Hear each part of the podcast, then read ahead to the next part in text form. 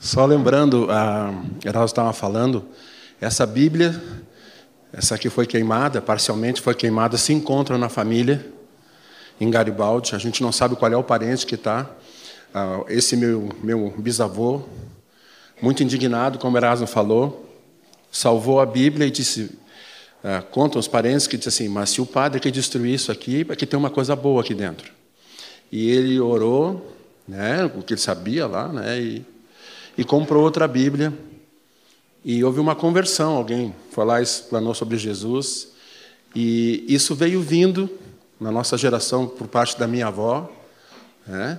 E todas as irmãs da minha avó, sem exceção, falando com algumas, com Jean e as meninas ali, elas esperavam a volta de Jesus. Fervorosas, mulheres de oração. Essas Bíblias que, ela, que elas tinham, cada uma tinha sua Bíblia, essas Bíblias estão espalhadas entre os parentes, e cada um tem uma relíquia, vamos dizer assim, dessas tias, né? E nós tivemos há duas semanas atrás uma reunião de família, desse ramo da família. Esse, esse ramo que Geraldo citou é o ramo ah, materno, aliás, paterno, né, da minha família. E todo esse, esse, grupo, com exceção de umas quatro pessoas, vieram primos, vieram tios de São Paulo, uh, do interior aqui de Santa Maria. Esses tios e esses primos, né, as tias, então nem se fala, todas elas convertidas. Mas não aquela convertida assim de sentar no banquinho, né? E assistir a reunião domingo. Todas elas fervorosas, né? perguntaram como estava a igreja em Porto Alegre. E se lembram muito de Erasmo, do Moisés, convertidas assim de orar, uh, colocar o CD do Azaf, entende? Pessoas assim, cheias de fé. Propaganda do meu cunhado aqui, né? Não, até que não tem saído muitos CDs, ou não vão achar porque não tem saído mais. Mas assim, a, mas eu vi assim a, a, a palavra de Deus se cumprindo. Veio vindo, veio vindo, veio vindo, veio vindo. Eu mesmo sou fruto da oração da minha avó, boa parte da oração da minha avó.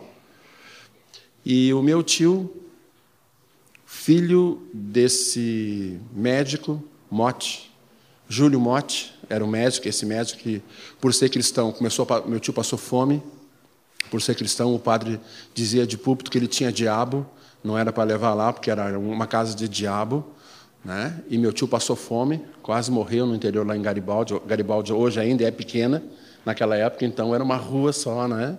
Mas o Senhor sustentou ele, pessoas começaram a ver, e o filho dele, hoje, com 98 anos, primo do meu pai, é um grande cardiologista, né, mora em Santa Maria, e fizeram uma festa. A universidade fez uma, uma festa para ele, como foi um dos pioneiros nesse ah, operações do, do, do, coração, né, e abrir as coisas com alguns de São Paulo. Ele foi homenageado. E ele já está velhinho, já esquece algumas coisas, ele tem que ser auxiliado em muita coisa, né? E o pessoal ficou assim, o que, que ele vai falar, né? E, mas ele não tem nenhum discurso, uma coisa assim. Até saiu no jornal, a tia nos trouxe o jornal, né? E ele falou uns 10 minutos. E o que, que ele falou? Falou sobre Jesus. Interessante, né? Ele podia dizer 98 anos médico e tal, tal. Ele chegou lá e pregou. Os 15 minutos, meio que amparado assim, né? E pregou. E só um testemunho rápido desse tio: tinha um cara que estava endemoniado e chamaram ele, olha, o cara tem que, não pare, o cara é endemoniado lá, tudo. E ele chegou e o, era um cara muito grande, ele contou, meu tio é alto, e o cara era maior que ele. E o pessoal, doutor Morte, a gente ter que dar uma injeção nesse homem, que esse homem não para, não sei o quê. Aí, deixa eu só um pouquinho, chamou só um enfermeiro e disse assim, vem comigo. Aí o cara foi lá e o cara, eu te amarro em nome de Jesus, fica quieto. Aí o cara Aí o enfermeiro né, olhou para ele assim, ele, pode aplicar a injeção agora. Aplicar a injeção, né? E o que aconteceu? Era assim o testemunho dele. Onde ele ia, ele tinha uma Bíblia, ele dava a Bíblia para os pacientes, para os... às vezes era até assim bem insistente demais, né? O pessoal falava. Quer dizer, isso vem de geração em geração. Confere com as Escrituras, que diz que Deus tem misericórdia até mil gerações. Então, queridos, vocês podem ser o primeiro na casa de vocês. São mil gerações. Não vai dar, tá? Jesus vai voltar antes. Mas olha que garantia linda. É? Netos, bisnetos, tetranetos convertidos, fervorosos no Senhor. Glória para Jesus. Amém? Erasmo. Quando eu terminei o ginásio em Santa em Passo Fundo, eu fui para São Paulo para estudar na Faculdade de Geologia. E lá, quando eu estava, acho que no quarto ano, o curso era de cinco anos, só no quarto ano, eu fiquei com uma gripe muito forte. Fiquei de cama, com febre. Aí chegou um rapaz, colega, e começou a dizer: Erasmo, te dá um conselho. Tu és tímido. Tu não prega. Tu não faz isso, tu não faz aquilo. Desiste de ser pastor. Eu escutei, né? Depois, ele, eu disse: não, mas eu quero servir a igreja. Naquele tempo eu pensava em servir a igreja, não é Jesus, né? E aí, ele disse: Mas como? Se tu não, não tem uma capacidade para. Eu disse: Ué, a igreja tem toda essa organização, eu podia trabalhar numa secretaria de missões, uma secretaria de, de educação. Aí ele foi embora. Meus irmãos, esse rapaz não terminou o curso, abandonou tudo. E eu estou aqui. Pela graça de Deus. Nós não podemos duvidar das coisas, meus irmãos. A faculdade, no último ano, todos os eh, rapazes recebiam uma igreja nos diferentes bairros de São Paulo para serem pastores. Eu vim para passar as férias aqui no Sul. Quando eu voltei, a, a faculdade lá é, é, entre São Paulo e São Bernardo, mas fica no município de São Bernardo, tem ali a, a Biancheta, que estava em construção naquela época. Quando eu cheguei ali, desci do ônibus com a minha mala, um colega que estava lá na sacada me viu correu. E quando ele chegou perto, ele me abraçou. Ah, está tá voltando. Tem uma notícia para ti. Qual é a notícia? O bispo te nomeou para a igreja de Tucuruvi, bairro Tucuruvi. Ah, meus irmãos, eu não desmaiei ali, mas quase. O que, que eu vou fazer naquela igreja? Eu ia substituir um, o pastor que esteve até o ano anterior, que era um homem capacitado, um homem com palavra de Deus sempre, né? E eu, eu pensei assim, agora amanhã eu vou no escritório do bispo e dizer para ele que eu não posso atender aquela igreja.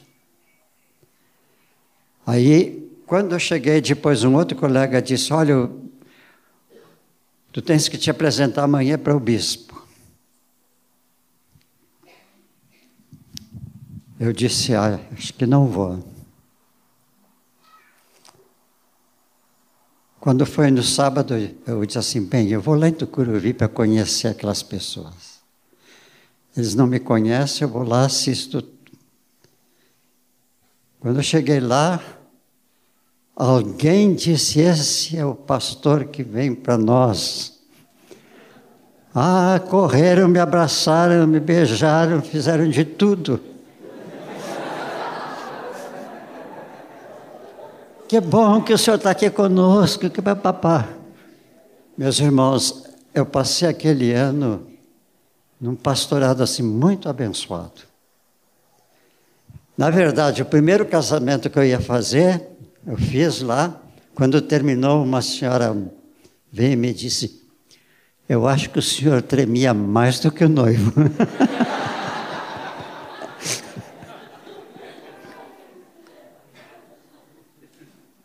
Quando veio a formatura, me formei. No dia seguinte, chega lá uma comissão da igreja. Pastor, o senhor autoriza a gente ir ao nosso bispo aqui, pedir que deixe mais um ano, senhor. Eu disse: Olha, eu já mandei uma carta para o meu bispo lá em Porto Alegre, porque ele me escreveu dizendo: Eu já te tenho a tua nomeação feita e eu estou esperando porque eu estou com falta de pastores. Eu disse: Eu não posso dizer agora para o meu bispo que eu não vou porque vou ficar mais um ano aqui. Ah, que pena. Meus irmãos, a gente pensa que não pode fazer as coisas. Realmente por nós mesmos não pode. Mas se nós temos o coração na obra daquilo que vamos fazer, nós fazemos, porque Deus está conosco. Nós temos o Espírito Santo que nos conduz. Cristo Jesus está em nós, ele faz a obra. Ninguém desanime. Ah, eu queria ser um missionário, mas será que sou? Vai pela fé. Vocês sabem que um homem foi pela fé para a Índia.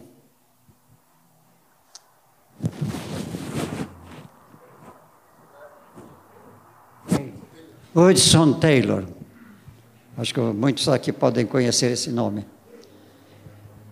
Ele foi para a China, um país completamente estranho do seu país, da civilização de cá, a China daqueles dias com todos aqueles rituais budistas e coisas que tais. Eu vou pregar o evangelho lá. Nenhuma missão quis que ele fosse para trabalhar para a missão, ele foi sozinho. Sem dinheiro, só para a viagem. Meus irmãos, ele começou a obra. E aí ele começou a orar por novos missionários. E começaram a vir homens e mulheres que vieram para ajudá-lo sem que estivessem ligados a qualquer missão. E eles fizeram uma grande. espalharam o evangelho por muitos e muitos lugares num país com uma língua difícil de ser aprendida. Né? Meus irmãos, eu não vou fazer nenhum apelo, viu? O, aqui no nosso Brasil, tem uma população indígena que eu nunca pensei que era tão extensa como é são 80, 90 etnias diferentes. Isto é, cada etnia tem a sua língua, é diferente da outra, seus costumes são diferentes. Agora, todos na mão de Satanás, porque aqueles pajés são realmente homens que vivem ligados com o demônio, invocam o demônio. Os missionários americanos começaram a trabalhar lá. A FUNAI cortou. Então, os pastores evangélicos brasileiros foram substituídos. A, FUNAI cortou. Sabe o que, que os índios cristãos fizeram? Bem, a primeira onda a dos estrangeiros passou. A segunda onda dos brasileiros passou. A nossa vai ser a terceira onda. Eles se reuniram, formaram uma, uma associação. A, a Suzy, a minha filha, foi o ano passado para uma reunião. Tinham dois mil índios lá, cristãos. E eles disseram assim: Nós estamos Agora, na terceira onda, o trabalho é nosso. já há algumas tribos inteiramente cristãs.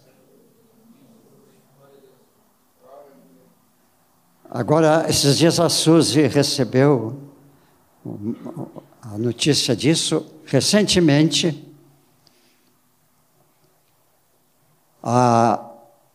um grupo de brasileiros que estavam trabalhando lá numa missão, eles uh, foram chamados para assistir, dar assistência a uma tribo ali adiante. E eles foram.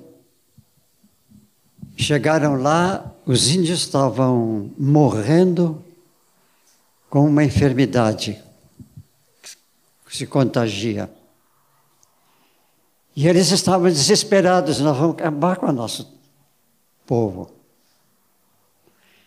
Esses missionários levavam justamente o remédio, a medicina para aquela febre, não me lembro qual era.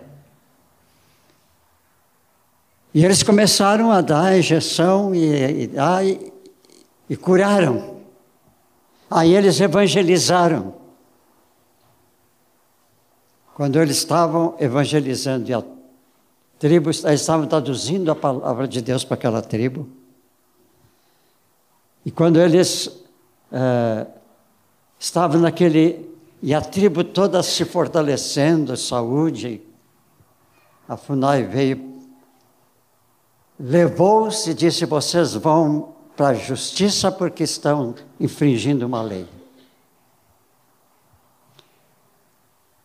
Sabe o que, que ocorreu? Quando eles iam sair, porque a, polícia ia levar, os índios eram todos armados com seus arcos e flechas. E índio, meus irmãos, eles têm uma pontaria tremenda. Porque eles caçam tudo quanto é coisa que eles podem comer. Vivem disso. E eles, com aquelas flechas, disseram para o missionário: Nós vamos acabar com eles, mas vocês fiquem. Os missionários disseram: Não, acalme. Nós vamos, mas depois nós vamos voltar porque nós vamos falar para eles algumas coisas. Não sei o resultado, mas, meus irmãos, o Evangelho está sendo hoje pregado pelos índios, que irmãos estão em escritórios ali perto, estudando a língua, pondo a gramática da língua para poder traduzir a Bíblia naquela língua. Se algum linguista Aqui presente quiser ajudar, tem um campo missionário para ele. Um linguista, né? Amém. Aleluia. Meus irmãos, eu fui pastor da igreja metodista por 25 anos. No ano de 1972, eu era pastor aqui em Porto Alegre, na rua São Vicente, aquele templo que tem ali. E uma noite eu cheguei em casa, um domingo à noite, deitei na cama e eu fiz uma oração. Senhor, eu estou cansado, eu corro a semana inteira, domingo, eu não aguento mais. Eu estava fragilizado mesmo. Porque o meu dia, a minha semana era assim: eu era diretor do seminário que tinha lá no IPA, preparar rapazes para a região. Rapazes e moças. Então, de segunda até sexta-feira, todas as manhãs eu tinha que estar lá no seminário. Moisés era pastor, não podia deixar de ser de pastor de grego, né, etc. E aí, a, a semana toda ocorria, porque ao lado do templo tem um prédio onde tem uma, tinha uma escola uh, da congregação para crianças. A escola primária toda. Bem, todo o problema da escola vinha para a mão do pastor, né? Ah, pastor, o senhor precisava dar um conselho para esse guri que está fazendo isso. Ah, pastor, tem esse problema. Ah, pai do. Às vezes eu estava no escritório estudando, ou preparando alguma coisa, era interrompido para atender a escola. Aí, com uma congregação de 300 membros, sempre morria alguém. Lá a gente ia fazer o enterro. O templo, como era novo naquela época, bem novinho, a, ele tinha assim no corredor central, era mais um pouquinho do que esse aqui, um tapete bonito até lá em cima. Então, as noivas dos outras paróquias por Porto Alegre, né? Tinha na Glória, tinha lá em São João, tinha Menino Deus, tinha lá no centro, a igreja central. As noivas passaram a fazer casamento lá. E era eu que tinha que fazer o casamento. Eu tinha programa da, do rádio às sete e meia da manhã cada domingo, 45 minutos. Esse programa era da rádio, não da igreja. Começou como da rádio, mas um dia o, o Siroski é, foi num desses casamentos, era uma família chinesa do, do da soja, fábrica de. Uh, os primeiros que introduziram a, a soja aqui no Rio Grande do Sul. Família chinesa, eles eram da igreja metodista na China e vieram para o Brasil. E aí ele estava nesse casamento. Quando terminou tudo, ele me procurou e disse: Erasmo, a igreja paga o que tu tá, o programa que tu tem, que tu fazes? Sim, nós pagamos. Passa lá no meu escritório amanhã, eu quero conversar contigo. Eu cheguei lá e ele disse assim: Tu sabes, a, a, a minha família é de Passo Fundo. Eu tenho um irmão que foi colega teu de aula. Eu me formei lá, os meus irmãos todos se formaram lá. Eu tenho uma dívida muito grande com a tua igreja. Então, de hoje em diante, o programa é da rádio, não precisa pagar nada. Então, domingo de manhã lá ia eu, lá no Morro Santa Teresa. Eu nunca tive carro na minha vida. Eu tinha que tomar dois ônibus, antes tinha que sair cedo domingo de manhã. Subia lá na Santa Teresa, tomava um ônibus que ia para o centro e outro ônibus para e depois, 45 minutos. Quando terminava, saía correndo, tomando ônibus, ia para casa, tomava meu café, ia para o templo, porque pastor só de uma congregação tem que fazer tudo, né? Eu tinha que ver se está tudo certo no templo, porque é, o povo ia se reunir, depois tinha a escola dominical, tem que ver se todas as salas lá estão arrumadas para isso. Tem que abrir a porta da frente, depois quando termina tudo tem que fechar. Se é de noite tem que apagar as luzes todas, etc. E mais uma, tem a escola dominical. Aí vem o superintendente da escola dominical, pastor, o professor da classe dos homens não veio, o senhor pode substituir? Lá eu. Pastor, a classe dos jovens está sem dirigente hoje, lá vai pastor. E assim por diante. Meus irmãos, aquela noite eu disse para o Senhor: Senhor, tu sabe a minha vida, eu corre, corre, corre.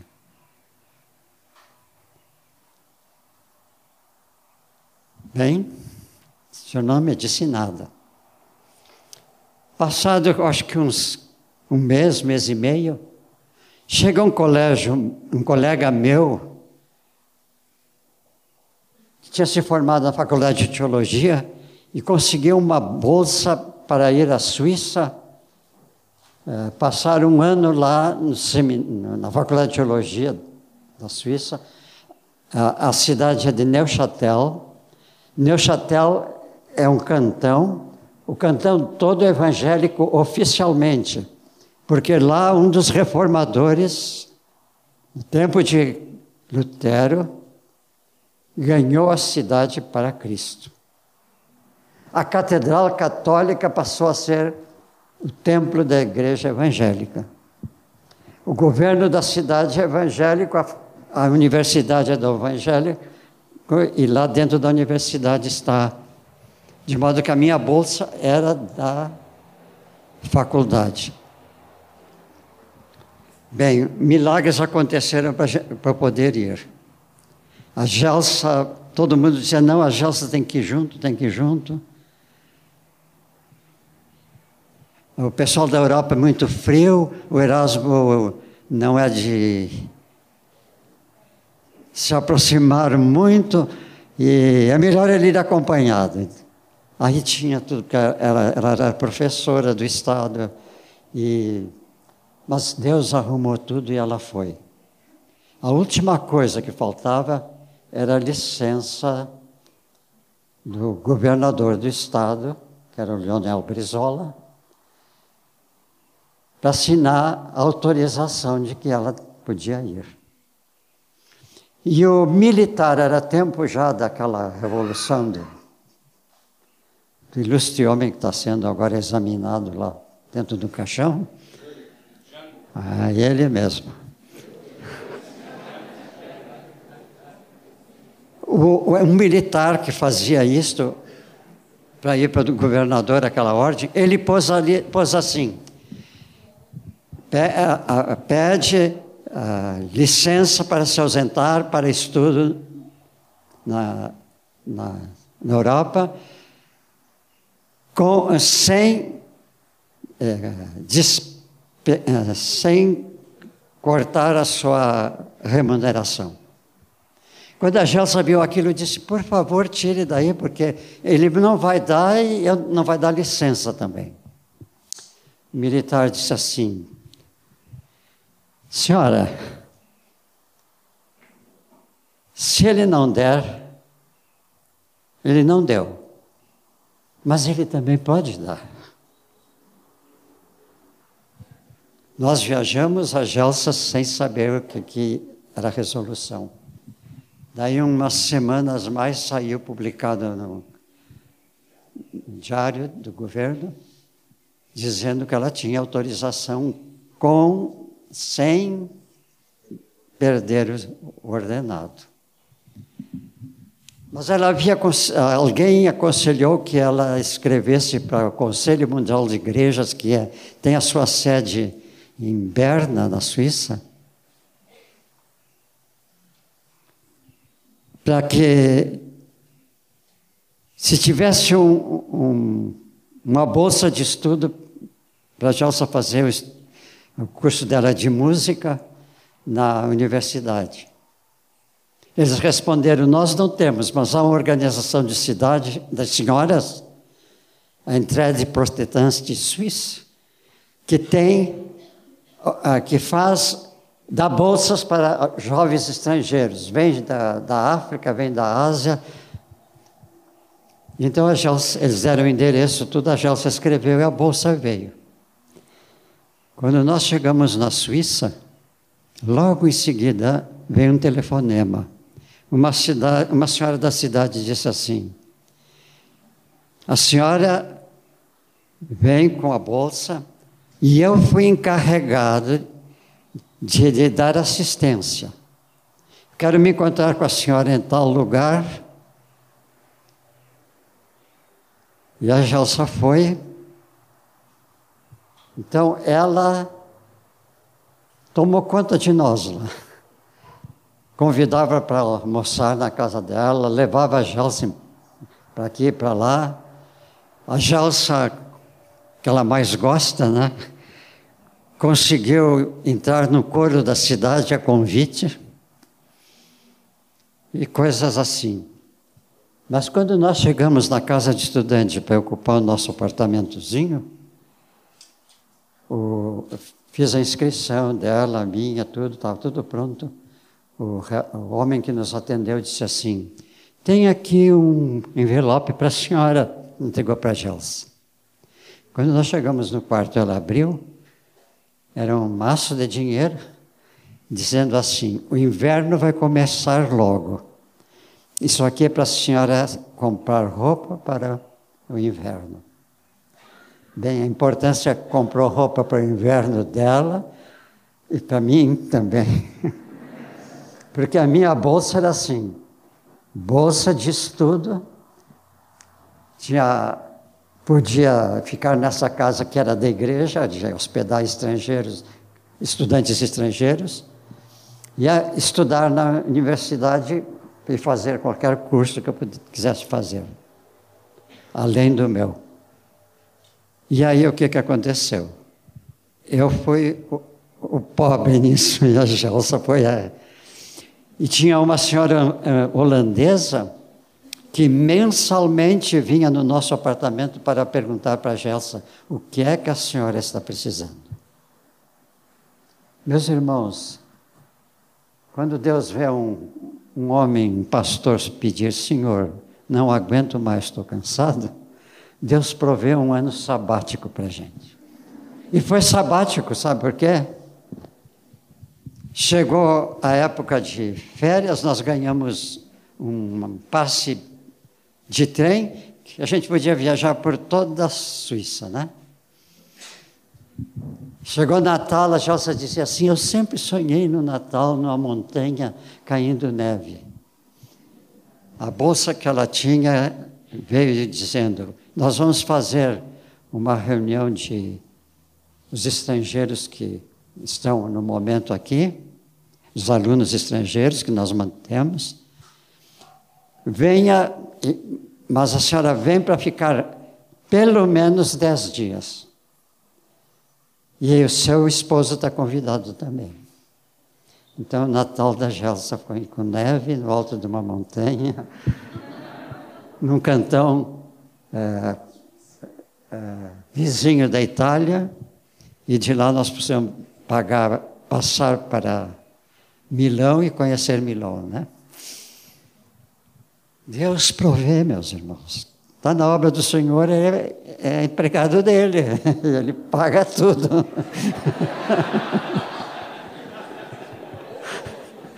Amém.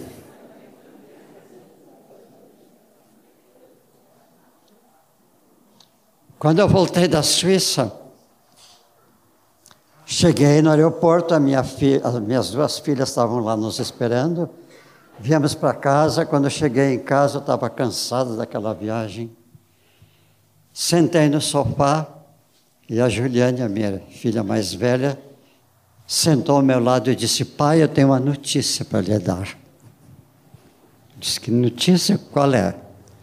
Sabe, pai, disseram aí que o pastor Moisés foi batizado com o Espírito Santo. Quando ela disse aquilo, disse, vai haver cisão na igreja. Porque alguns anos atrás, não sei quantos anos, 30, 40 anos atrás, no Rio de Janeiro, um grupo de pastores foram batizados com o Espírito Santo. E a igreja mandou eles embora e quando eles saíram, levaram as congregações deles junto. Houve uma cisão, que é hoje a igreja metodista wesleyana. Bem, eu disse amém, amanhã eu vou me apresentar para o bispo, vou perguntar para ele o que está acontecendo. Cheguei para o bispo, me apresentei, assumi de novo a congregação que era minha, que, onde eu estava. E ele disse assim: Erasmo, eu estou viajando hoje, eu vou passar muito tempo fora visitando diversos lugares que eu preciso visitar, igrejas que eu preciso visitar. Mas tu vai nesta reunião. A Moisés, então, Uh, estava reunindo um grupo de oração na capela do Colégio Americano e ele disse: Tu vai na, lá na, nas reuniões de oração e não deixa essas reuniões saíram do espírito metodista. É que o bispo não lembrava de certo, penso eu, que Wesley foi batizado com o Espírito Santo, o homem do qual deu origem à igreja metodista. E meus irmãos, o Demétrio está por aqui? Dá um, uma pregação do, do João Wesley lá, aquela do público. João, João Wesley tem uma história muito bonita. Um dia eu posso contar para vocês, é uma, é uma história linda. Ele e seu irmão eram filhos de um pastor. Tinham a mãe, que era a mãe mais completa que existe na história. Cada filho, aos cinco anos, já estava alfabetizado. Ela alfabetizava em casa. Ela tinha uma noite para cada filho e ela teve, na verdade, muitos morreram ainda criança, mas ela teve 19 filhos. Não se admirem porque a mãe dela tinha 24.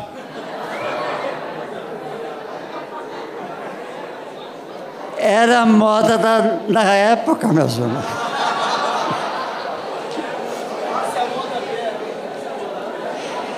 Por favor, só se vocês forem gerar filhos de Deus, que vão fiéis a vida inteira, então sigam essa moda.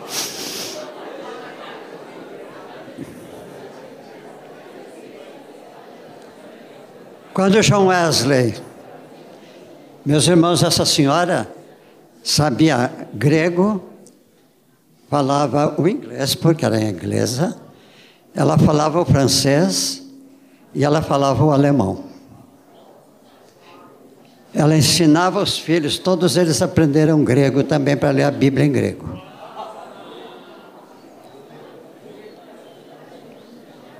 as, as reuniões que ela fazia com os filhos, era cada, cada noite era para um. Lá ela via a vida dos filhos, ela falava e evangelizava, ia fazendo a obra cristã. Vocês sabem de onde é que vem o nome Igreja Metodista? Vem de Susana Wesley porque ela era metódica em tudo. E John Wesley era metódico como sua mãe era. Na aula que eu dei, aparecia lá uma nota, ele tinha para a vida dele oito, nove itens que ele tinha que cumprir aquilo diariamente.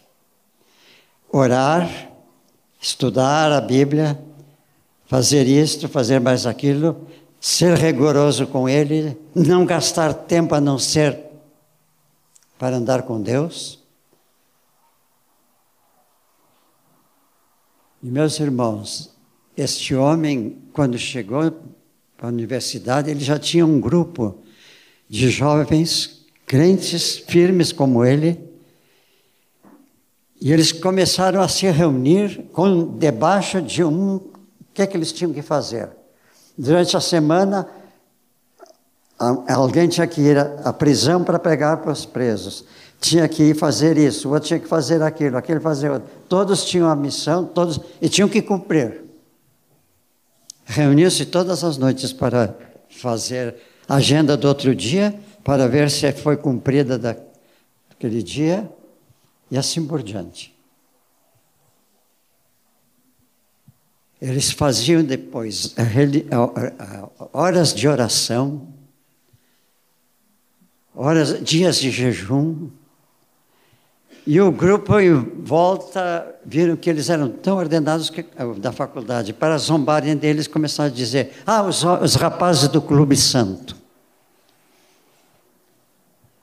E realmente Aqueles que estavam com eles foram os que auxiliaram depois na obra. Ele foi mandado, quando se formou, para Estados Unidos, que era colônia inglesa, para estar entre os colonos e os índios uh, pregando. Mas eles eram recém-formados, eles eram cristãos, mas não tinham uma experiência. Quando ele chegou na Geórgia, hoje estado da Geórgia, ali tinha uma colônia.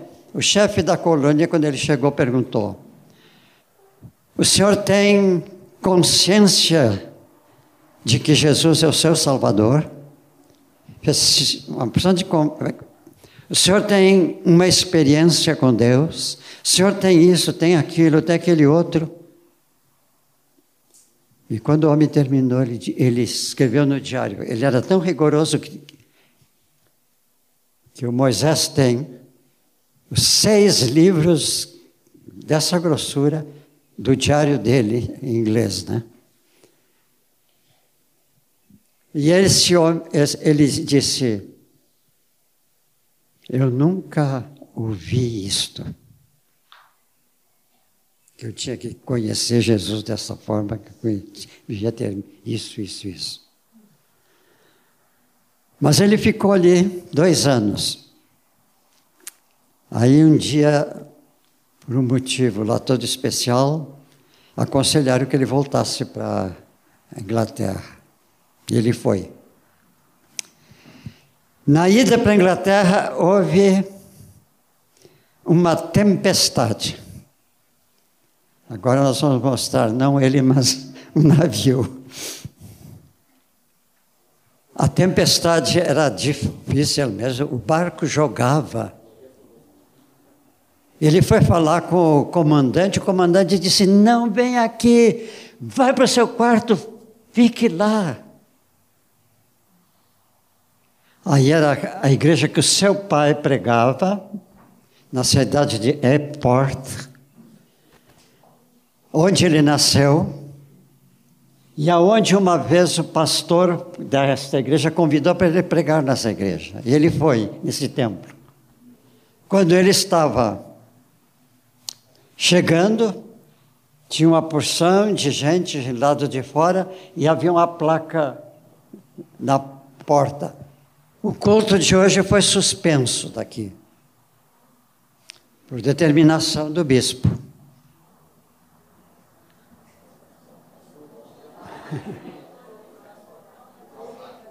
E o que aconteceu é que ele fez uma coisa.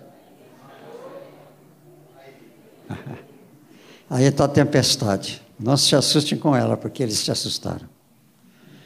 Quando ele voltou a mando do, do comandante, não ande aí, vá no lugar seguro. Ele começou a ouvir cânticos. Ele disse: gente cantando nessa hora de tempestade. E foi lá ver quem era. Era um grupo de, se chama moravianos. Na Morávia houve uma renovação, de, e aquela é uma renovação onde havia batismo do Espírito Santo.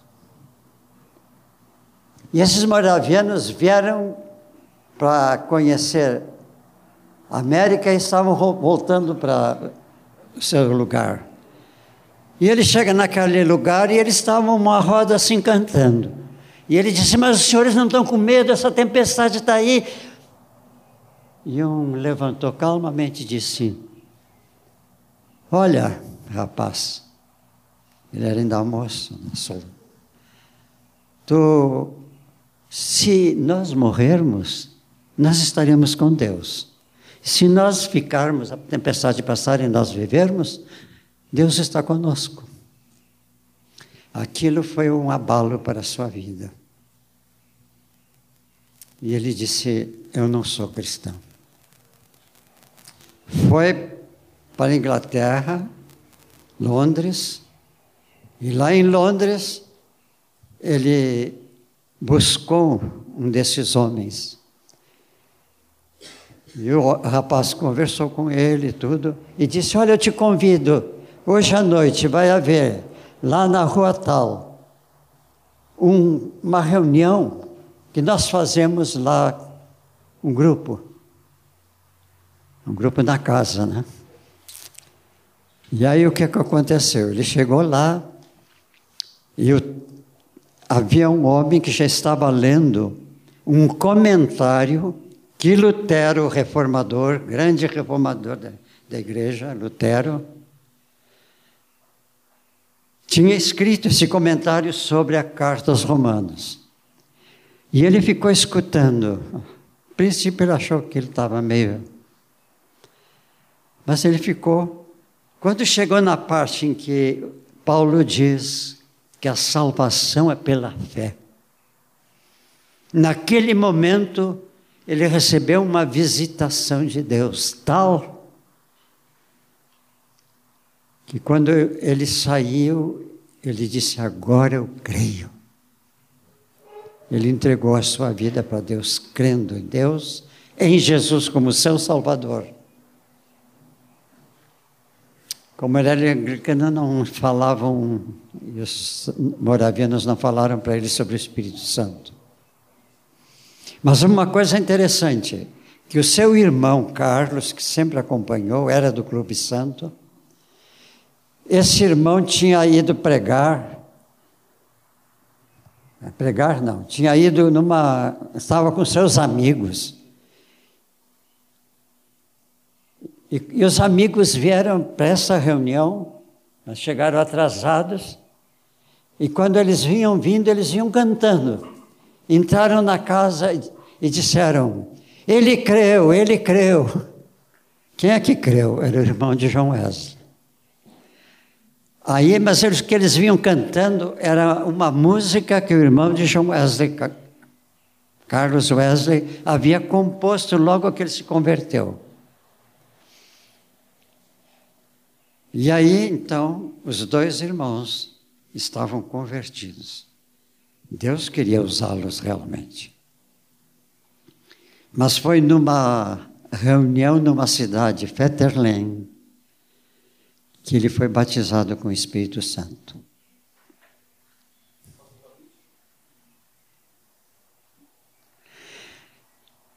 Ele conheceu um pastor que começou a trabalhar com ele que se chamava George Whitfield. E George Whitfield disse para ele: João, eu quero que tu vás comigo lá na boca da mina de carvão, onde saem os operários ao cair da tarde, que eu estou pregando para eles. Ele disse: Mas pregar fora de um templo, isso não pode.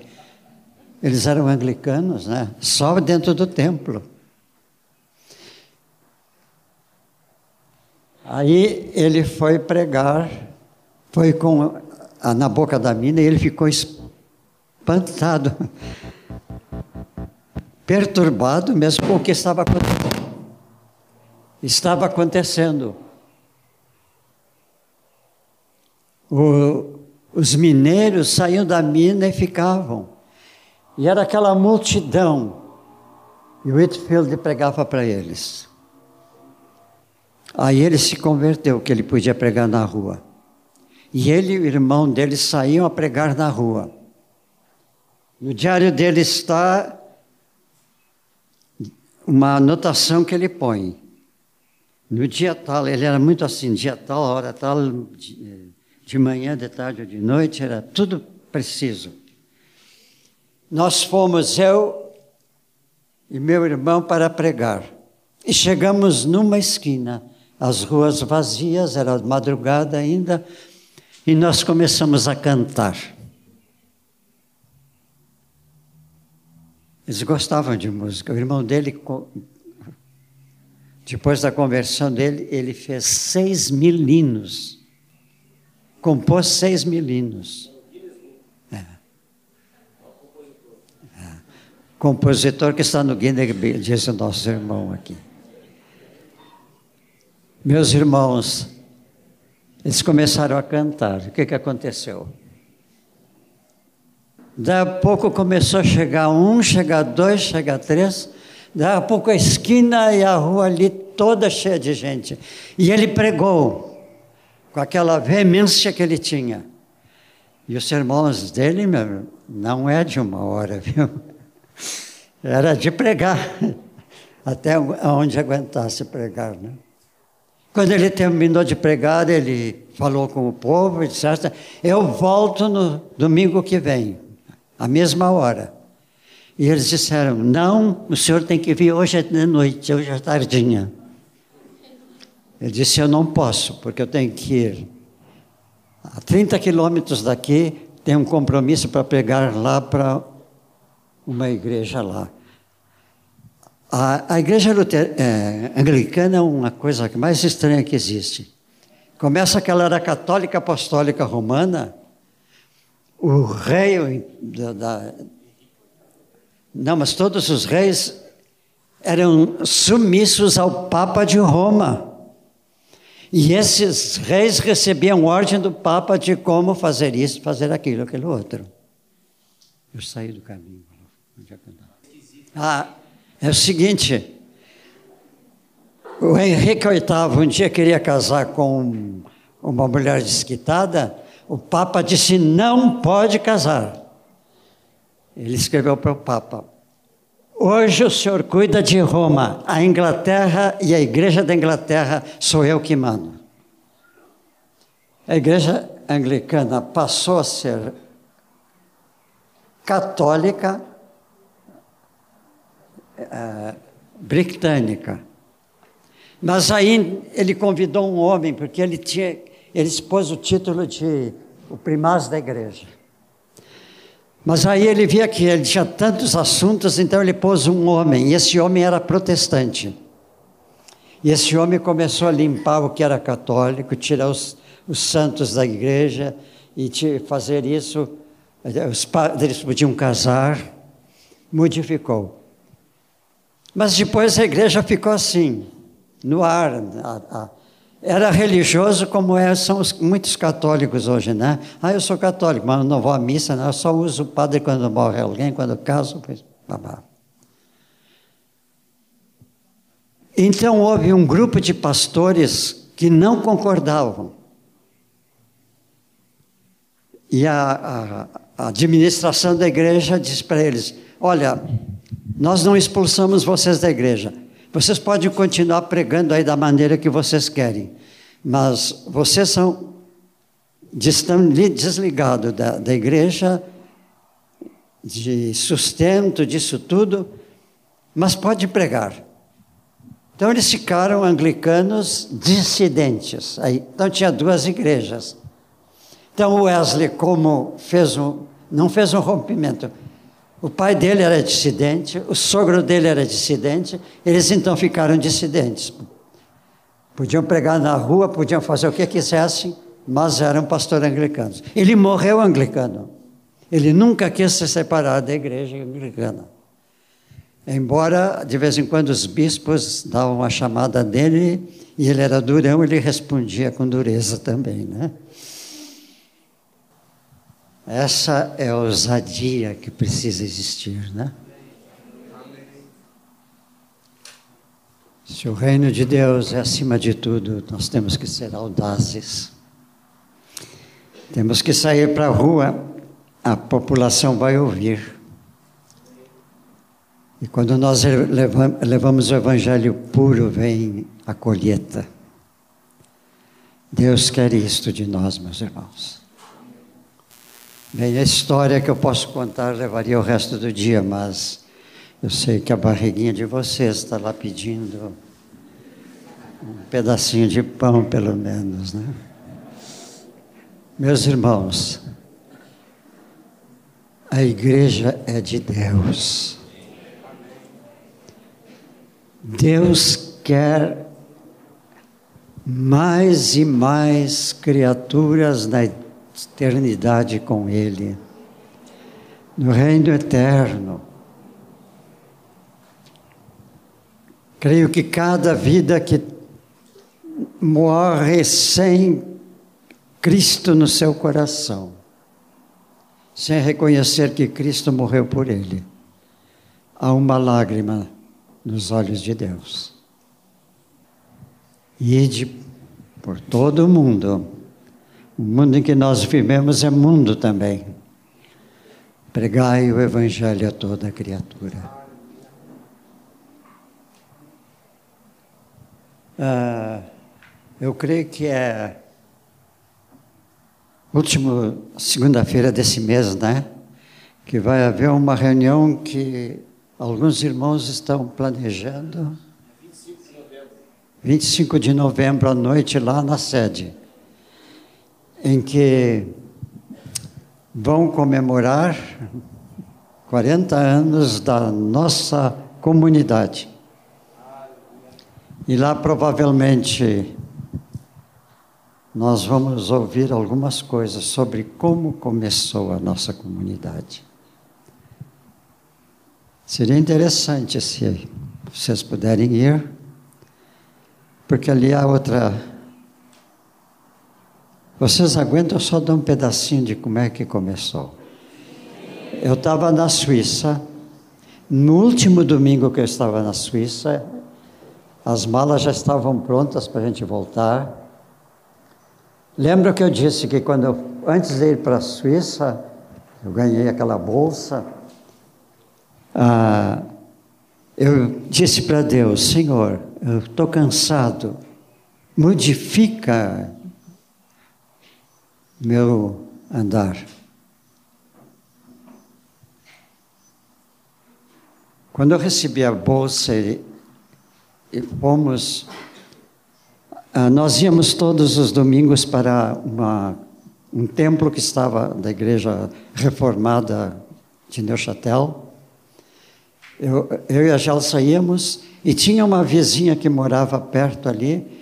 Geralmente a gente se encontrava e íamos juntos. Naquele último domingo, ela disse assim: nós estávamos caminhando, ela disse, Pastor, a sua igreja no Brasil é igual à nossa?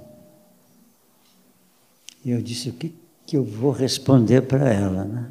E antes que eu falasse, ela disse assim: Nós gostamos do pastor, ele é muito bom, ele dá atenção para os nossos filhos. Os meus meninos têm tal idade eles estão indo lá e eles gostam do pastor, o pastor acolhe, o pastor leva para certos lugares, faz retiro com eles, etc.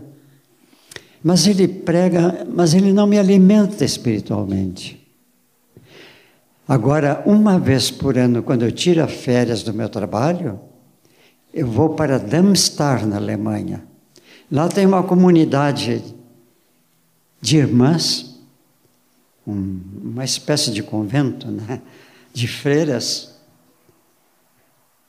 que é da comunidade de Irmã Basileia Schilling.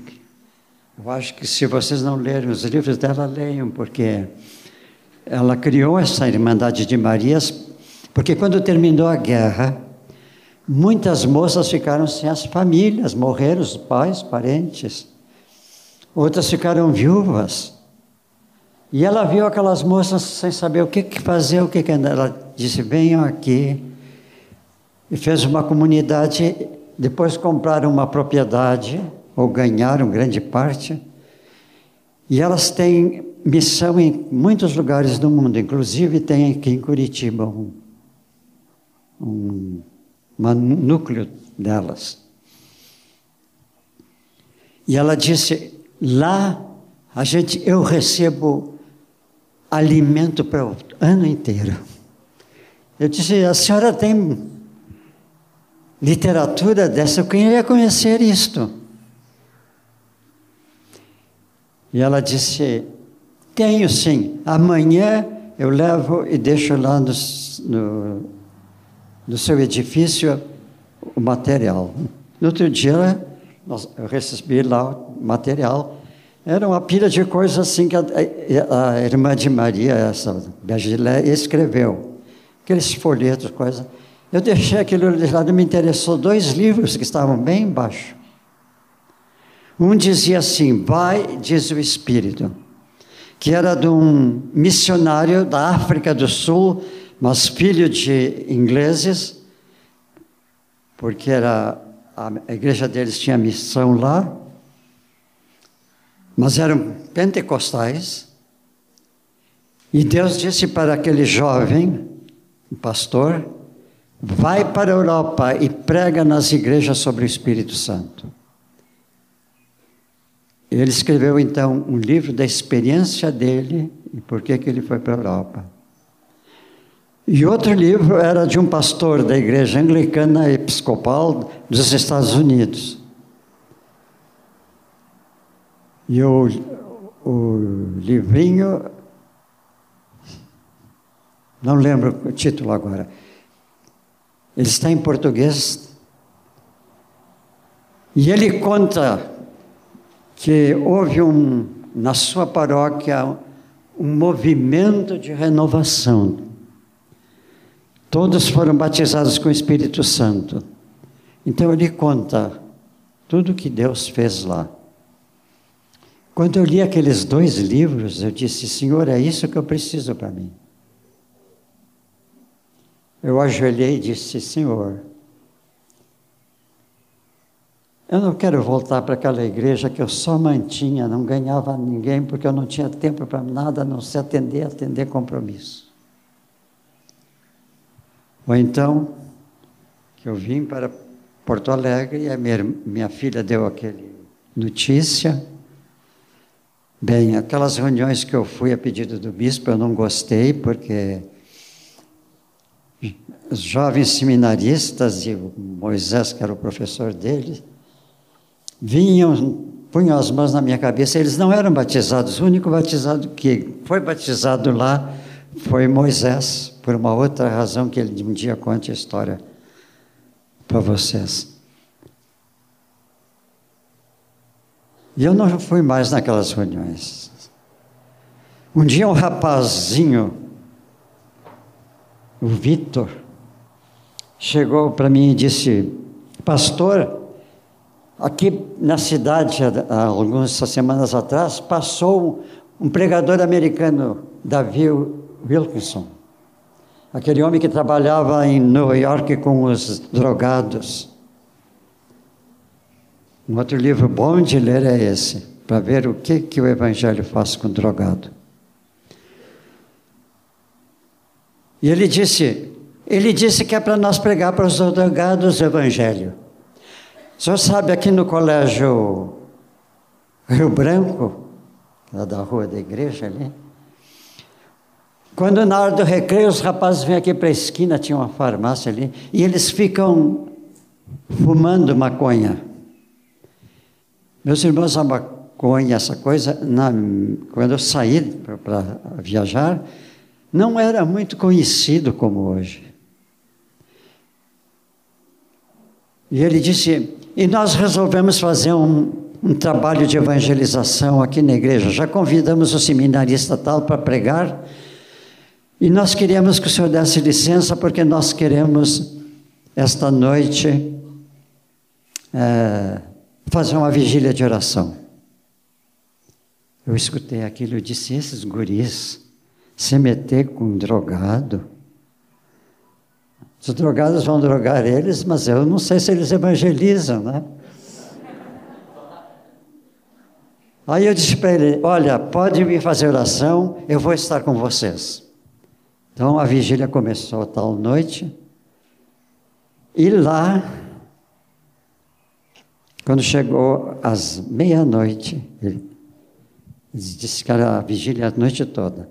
Chegou à meia-noite, eu estava tão cansado daquele dia que eu disse, Vitor, continua orando, atendendo os rapazes, que às quatro horas em ponto eu venho aqui. Quatro horas em ponto eu voltei. Cheguei no templo, tinha uma porta que estava para o fundo, parte final do templo, e a casa pastoral era logo em seguida. Eu entrei por aquela porta, olhei, as luzes todas acesas, vi que a porta da frente estava acesa não tinha ninguém. Só duas senhoras, a minha esposa e uma senhora viúva de um missionário americano. Quando elas me viram chegar, elas levantaram e foram embora. E eu fiquei sozinho lá, fechei a porta, diminui as luzes. Fiquei só com as luzes aqui do Lá chamavam altar, né? O que é que eu fiz? Fui para lá, me ajoelhei e comecei a orar, orar, orar, orar, orar. De repente eu levantei, vinha orando alto.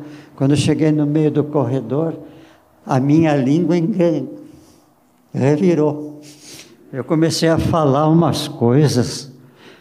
O meu pensamento perguntava assim: isso é língua estranha? Isso será batismo do Espírito Santo? E a minha língua, acho que fiquei uns 40 minutos falando assim. Quando ela terminou, eu me enchi de uma alegria, um gozo que eu nunca tinha tido. Eu fui para casa, ao lado, tomei o meu café e fui para o seminário. E no caminho eu fui pensando naquilo, eu disse, não vou contar para ninguém até saber o que, que é isso, se é isso é batismo do Espírito Santo. E aquela língua que eu falei é a língua do Espírito. Entrei no meu escritório, porta fech... encostada.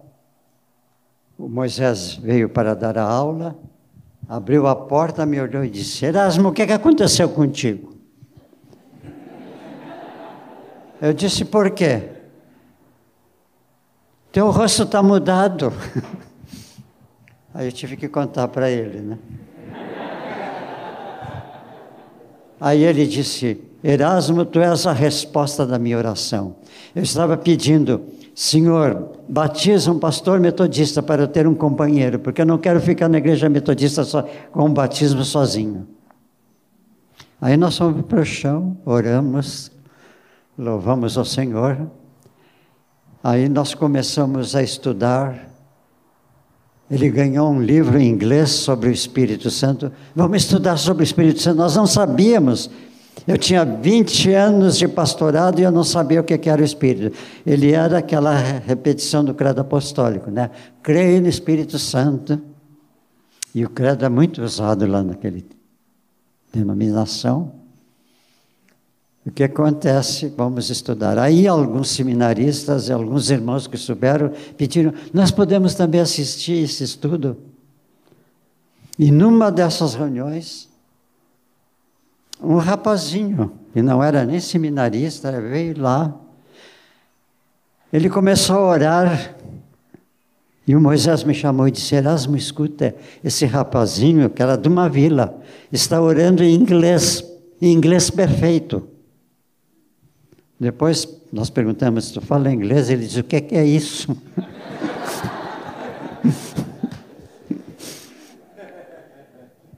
Mas aí, alguém que estava lá disse: Olha, o, o, Deus está me falando que é para o pastor Moisés convidar a congregação dele, o Erasmo convidar a congregação dele, dela aqui, e reunirem nessa sala que eu quero batizar muitos na próxima segunda-feira. Na segunda-feira que nós chegamos, o salãozinho ficou cheio mesmo. Começamos, Moisés falou alguma coisa sobre o Espírito Santo, começamos a orar. Estavam presentes lá o pai, a mãe, o Rogério e a esposa, eles recém-casados, que era, assistiam na igreja do Moisés. E aí, aquela noite, eles aceitaram Jesus. E, naquela noite, eles foram batizados com o Espírito Santo. Naquela noite também foi batizado Hugo Bayer. Que vocês devem conhecer o irmão dele, Paulinho, são parentes do João Nelson. Ele depois se formou, era professor na URGS e morreu num desastre de avião, né? Quando vinha do norte do país para cá, Porto Alegre. Esse rapaz ficou tão cheio do Espírito Santo que ele estava em outro lugar aéreo. Aí os rapazes disseram, mas vão acordar? Queria acordar, não acordava. Aí um disse, vamos pegar no colo e levar até o meu carro, eu levo para casa dele. Isso já era passado da meia-noite. Sei que eles fizeram isso e levaram ele embora. Esse rapaz foi um dos jovens que começaram o que hoje é a igreja em Sapiranga.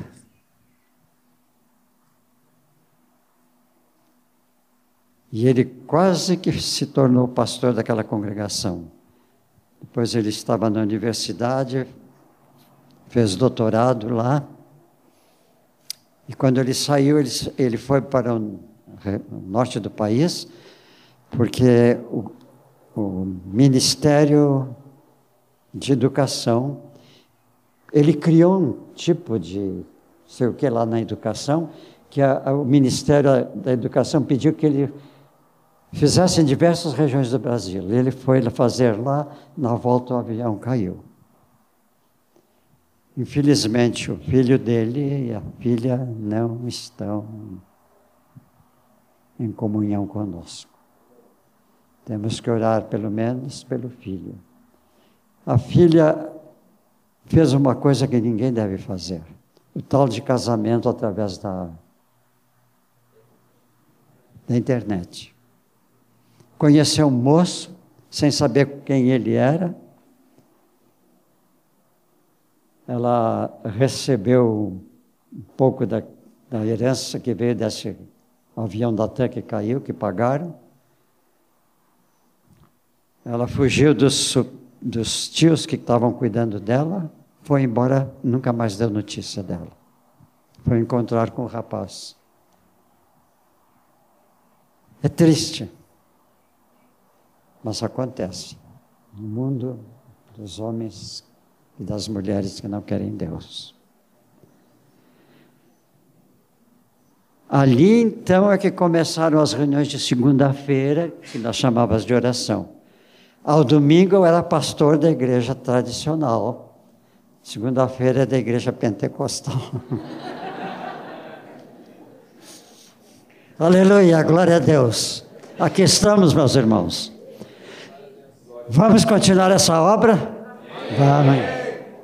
Então vamos pôr o nosso coração, vamos convidar os nossos amigos. Uma coisa interessante no início, na segunda-feira, era rapaz da igreja que ia para a faculdade, trazia colegas, eles se convertiam e ficavam. Eram moças trazendo as suas amigas.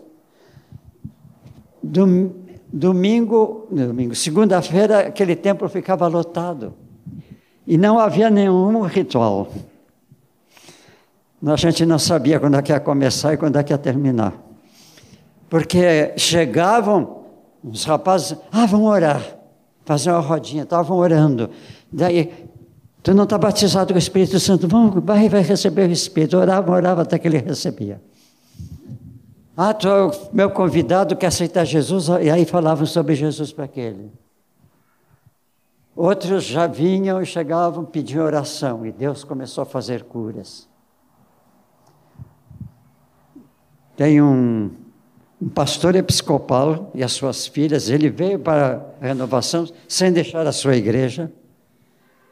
Ele veio para o nosso meio com as filhas. E um dia, é, lá tem um genuflexório para ajoelhar quando tomam a ceia, né? a ceia lá não é distribuída pela congregação, todo, vem uns grupos e recebem ali ajoelhados, pastor ora com cada um, etc. Eles ajoelharam naquele e quando eu passei, estava orando, ele disse: A minha filha aqui está com asma e ela. Dá para orar por ela? Claro, vamos orar. Orei. Na outra reunião, ela disse ela não sentiu absolutamente nada. E quando às vezes eu encontro com ela, ela diz que está curada. É mesmo, foi curada mesmo. Acontecia essas coisas, meus irmãos. Amém. Eu tinha muita coisinha para contar. Se me derem espaço nessa próxima segunda-feira, dia 25, lá estarei contando algumas coisas que Deus fez nós perdemos muita coisa. Eu sinto. Ganhamos outras. Nós não tínhamos a igreja nos lares, nós não tínhamos discipulado. Isso tudo foi riqueza que Deus foi nos dando. Mas aquele fervor é, precisa reacender. Vamos orar? João Batista, pelo teu Espírito, disse, Pai, que quando teu filho viesse, ele nos batizaria com o Espírito Santo e com fogo, Senhor. Nós cremos na tua palavra que é fiel e verdadeira. Nós não cremos em nós mesmos, Senhor. Nós não temos nenhuma expectativa a respeito de nós mesmos, Senhor.